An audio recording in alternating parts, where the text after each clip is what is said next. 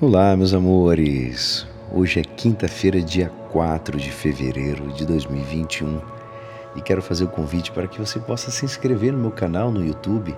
Clica aí no, no link do YouTube que foi enviado para você, entra lá, se inscreva, dá o seu like ou o seu dislike, né? Você pode mandar mensagem, dar sua sugestão também para o nosso Evangelho ou de outras coisas que eu possa estar ajudando vocês na formação de cada um de vocês. Manda para mim lá seu elogio ou sua crítica, estarei recebendo com muito carinho. E hoje a nossa igreja nos convida a meditar juntos o Evangelho de São Marcos, capítulo 6, versículos 7 a 13. Naquele tempo, Jesus chamou os doze e começou a enviá-los dois a dois, dando-lhes poder sobre os espíritos impuros. Recomendou-lhes que não levassem nada para o caminho, a não ser um cajado, nem pão nem sacola, nem dinheiro na cintura. Mandou que andassem de sandálias e que não levassem duas túnicas.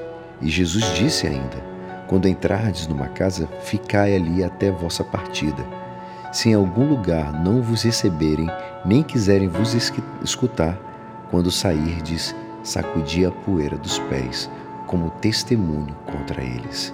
Então, os doze partiram e pregaram que todos se convertessem expulsavam muitos demônios e curavam numerosos doentes, ungindo-os com óleo.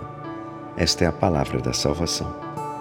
Amados, neste evangelho de hoje, nós percebemos algo estranho do que acontece normalmente. Quando partimos em viagem, nós fazemos uma lista de tudo que é necessário, não é verdade?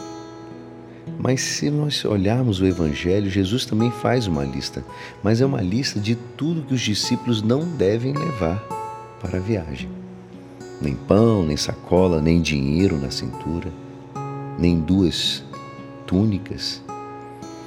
Essa lista de coisas a não serem levadas é para que os discípulos se preocupem com o que é mais importante: a confiança em Deus. O foco é na palavra, naquilo que vai ser transmitida a missão deles. E vai confiar na providência do próprio Senhor.